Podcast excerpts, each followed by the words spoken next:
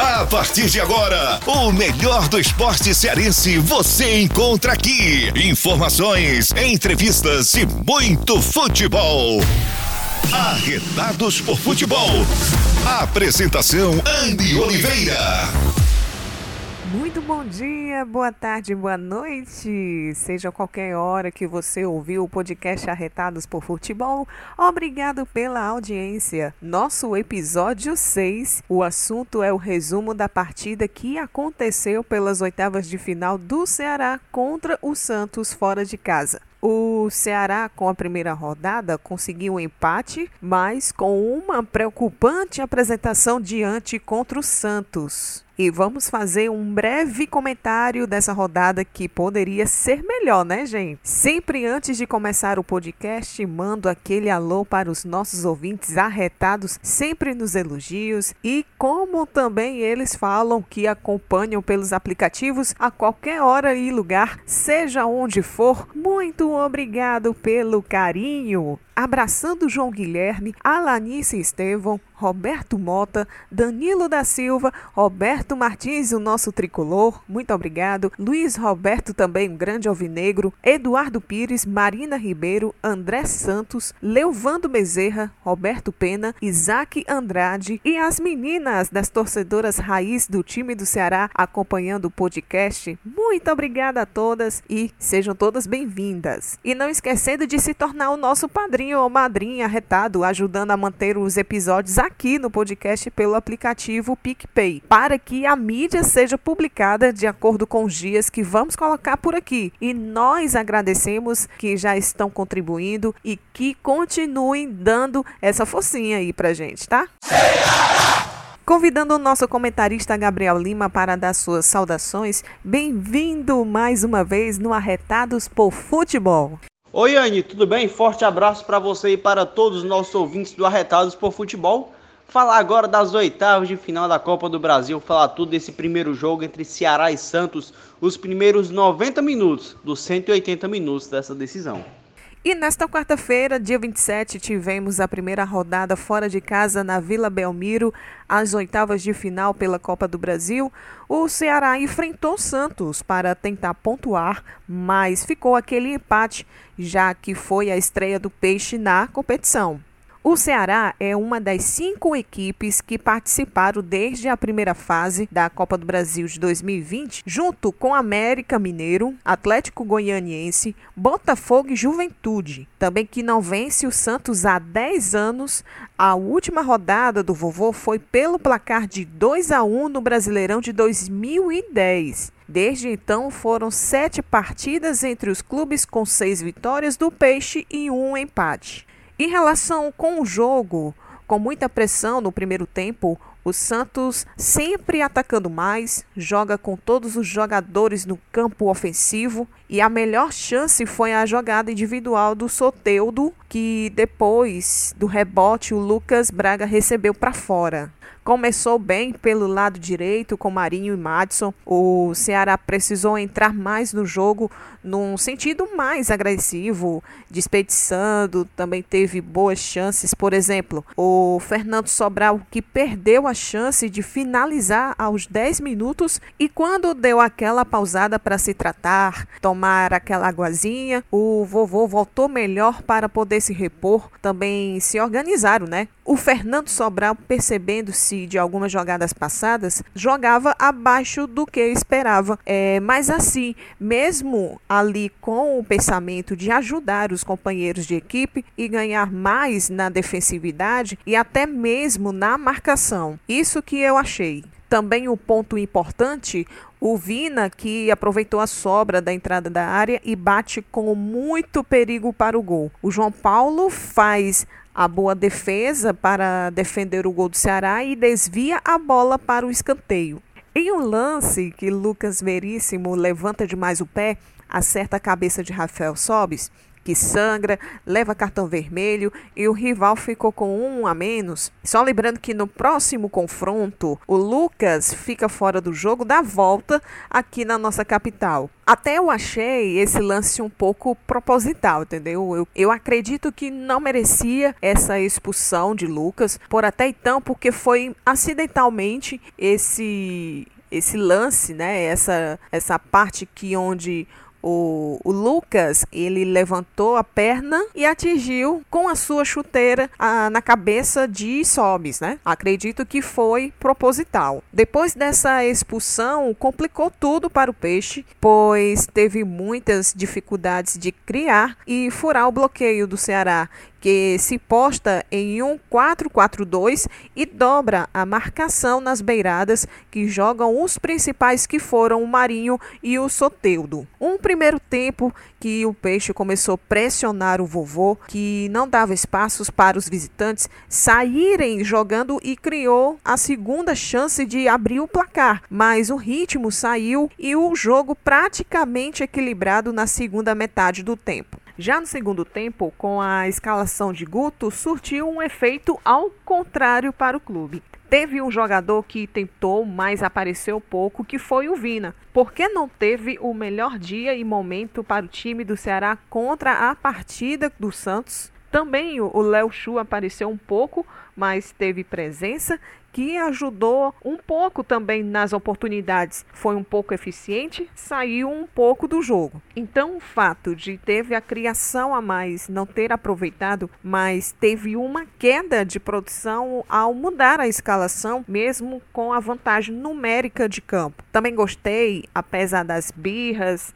dos xingamentos, foi o Fernando Praz. Fez uma partida segura, defendeu bolas difíceis e evitou toda a situação de que o Santos abrissem o placar. Também o Eduardo, né, que chegava na linha de fundo, tendo a chegada no ataque mais apoiada, conduzindo esse aspecto das atividades do Ceará por trás do sistema ofensivo pelo Santos. Meus parabéns pelo Eduardo que vem atuando muito bem no vovô, um cara super criativo, pois alguns momentos ele faz um facão do lado esquerdo junto com o Fabinho. Ele puxa na marcação, sabe? Para mim, o Fabinho e o Eduardo fizeram uma partida excepcional. Realmente teve um misto de frustrações, porque estava tudo na mão, um jogador a mais, teve que dar o ritmo e produção quando essas alterações foram feitas. E agora vamos conversar com o Gabriel, mas quero ouvir dele a repercussão sobre a partida. Como é que você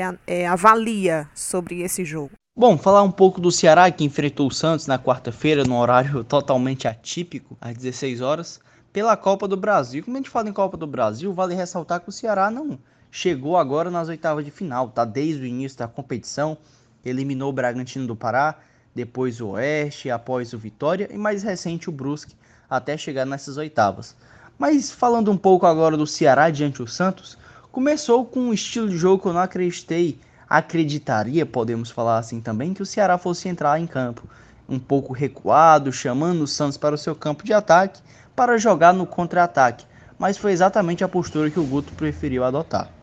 E a força ofensiva do Santos não demorou para aparecer, principalmente com o Marinho, principal jogador do Santos que vem desequilibrando em inúmeras partidas no Campeonato Brasileiro e não foi diferente na Copa do Brasil. As primeiras chances começaram a sair, mas a sorte do Ceará é que o goleiro Fernando Praz estava numa tarde inspirada, assim também como os defensores. Os zagueiros do Ceará também estavam muito bem, mas as chances começaram a aparecer por erros. Erros na transição de volantes e zagueiros ali do Ceará, principalmente. Aquele espaço que fica no meio foi onde o Santos conseguiu achar bons passes para criar chances. A segunda bola, quando principalmente era tirada da área do Ceará, segunda bola sempre santista. Então o Ceará não conseguia sair para a partida.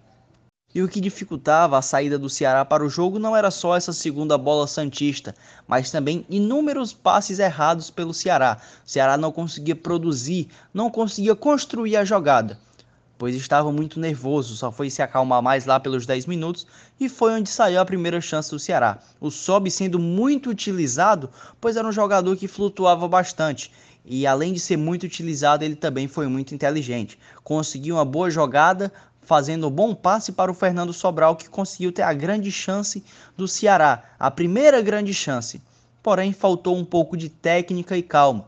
Sobral, a gente sabe, é um jogador que inicialmente ele é volante, vem sendo colocado na ponta, fazendo um bom papel, mas vale ressaltar que ele é volante e ele demonstrou porque é volante. Ele demonstra mais força do que técnica e calma que um atacante precisa ter.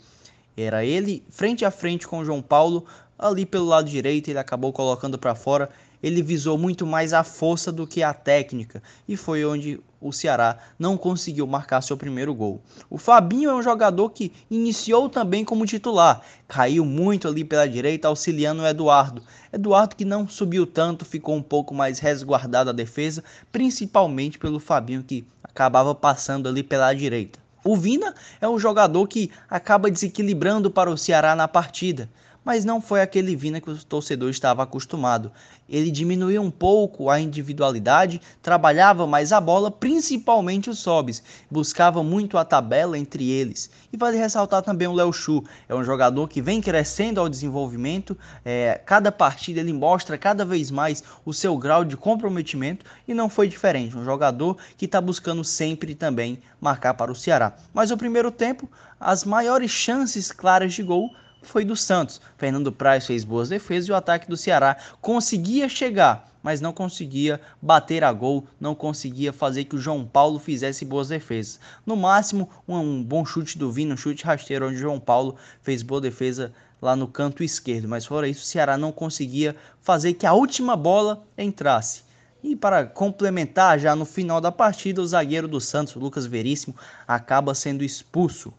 Segundo tempo, o Ceará volta com essa superioridade numérica, porém, já no início do segundo tempo, o Santos já volta com as alterações. Coloca o Luiz Felipe no lugar do Jean Mota. Então ele tirou um camisa 10 que estava fazendo um papel ali de armador e coloca um zagueiro. Então sua formação tática defensiva está totalmente completa novamente. Então essa vantagem numérica foi muito prejudicial ao Santos, pois perdeu um armador, mas o Ceará continuava batendo numa defesa muito sólida, isso que acabou prejudicando a não formação de boas chances ao Alvinegro. O Ceará no segundo tempo, logicamente, volta mais ligado, até porque o Santos tem um jogador a menos, então eles buscam o gol cada vez mais, pressionando a saída de bola, roubando a bola na saída do Santos, criaram boas chances. O Léo Chu, logo aos 3 minutos, consegue uma boa chance para o Ceará, mas não consegue marcar. E no início do segundo tempo, essa troca de papéis acontece. O Santos começa a apostar mais no contra-ataque e o Ceará busca cada vez mais o ataque. Mas ao decorrer da partida também ocorreram outras mudanças. O Ceará que se retraía um pouco mais do seu campo de defesa e o Santos buscava mais o ataque alguns minutos depois mudava. Então foi um jogo muito, podemos se dizer, laica. Mas o Ceará no ataque ganhou um, um gás a mais quando, quando entrou o Lima e o Rick. Foram jogadores que buscaram ainda mais o campo de ataque. Com a entrada deles, o Fernando Sobral acabou voltando um pouco, acabou ficando em volante, que é a função de origem dele. E o Ceará até chegou a marcar um gol com o Rick, porém ele tocou com a mão na bola e o gol foi irregular. Mas toda essa força ofensiva do Ceará, podemos dizer que foi inútil. Não ofereceu tanto perigo ao Santos. Isso demonstra a força ofensiva do Ceará, que é muito carente. Isso demonstra que o Ceará precisa principalmente do matador. E eu tenho uma pergunta aqui para o Gabriel que é bem curioso. Sobre o tempo, 31 graus e também a grama que não estava em bom estado para o elenco jogar. Tipo, é, era uma grama sintética e, e, no lado esquerdo, eu acredito que eu não estou me lembrada, mas acho que foi o Santos que jogou no primeiro tempo. É, tinha um pedaço lá branco, meio pedaço branco, bem próximo ao gol onde o Santos jogou. É, eu quero saber é, se realmente atrapalhou alguma partida entre os dois times. Atrapalhou, sem dúvida, Zane, atrapalhou. Tanto a temperatura como também o gramado. Apesar de ser um gramado ok, não ter atrapalhado tanto, não vi tanta bola ficando presa, não vi bola quicando, mas é um gramado que dá para melhorar. É um gramado ok, não é um gramado excepcional. Mas acredito que não tenha atrapalhado tanto como a temperatura, porque muitos vão dizer 31 graus é normal aqui no Ceará, mas a sensação térmica dentro de campo é totalmente diferente. Jogadores, principalmente do Ceará, que buscam esse contra-ataque, estão sempre em velocidade e essa sensação térmica pega bastante, então o jogador acaba cansando muito cedo. Então acredito que sim. Se fosse uma temperatura mais amena, um pouco mais baixa, poderia ser que o rendimento do Ceará poderia ser melhor, até porque o horário de 16 horas foi um horário que já dava a se esperar isso, apesar do jogo ser disputado em São Paulo. Teve a parada para hidratação, mas sem dúvida, 31 graus atrapalha muito uma partida. Quem foi o jogador que faltou trabalhar mais na agressividade e na marcação? Boni, eu costumo dizer aqui no Arretados que destacar jogadores positivamente no Ceará é muito difícil e negativamente muito fácil mas nessa partida diante do Santos não foi assim. O jogador que faltou agressividade não foi só um, foram inúmeros. Foi o setor ofensivo do Ceará. Conseguia fazer a jogada, mas não conseguia efetivar, faltava aquela última bola. Já na marcação, acredito que o Ceará tenha feito um bom trabalho. Vou colocar um asterisco ali, um destaque que podemos dizer negativo, pois não vem atuando com essa maestria como vinha antes principalmente na parte diante do Santos também, achei um jogador muito sumido. O Charles é um jogador que a torcida espera muito dele e não fez um, uma partida deslumbrante aos olhos do torcedor. Até porque saiu logo no segundo tempo, o Guto preferiu poupar também o jogo diante do Botafogo. Então vou colocar o Charles. Já no quem faltou mais agressividade, vou colocar o setor ofensivo por completo. Mas volto a repetir, asterisco no Charles ali na defesa e vou acrescentar agora um asterisco no setor ofensivo no Vina, que sabe, se espera muito dele, é o artilheiro do time e pouco finalizou o gol. Então os destaques negativos, bota o setor por completo, mas asterisco no Charles e no Vina. Bom, o lance que gerou a expulsão de Lucas Veríssimo diante com Sobis, o que você achou? Foi desnecessário? O que poderia avaliar melhor sobre esse lance? Bom, o lance de expulsão foi um lance muito forte. Lucas Veríssimo levanta seu pé à altura da cabeça do Rafael Sobis, que cabeceia, e com o impulso que vai a bola, ele se encontra com a trava da chuteira do atleta do Santos. Sai muito sangue a cabeça do Rafael Sobis, é verdade. É um lance ali que infeliz para o Lucas Veríssimo. É uma bola que não tinha necessidade de uma disputa toda, apesar de ser a vindo em contra-ataque. Sobis ficou no chão, sangrou, foi ao VAR, expulsou o atleta. Bom, desnecessário total por lado do Lucas Veríssimo.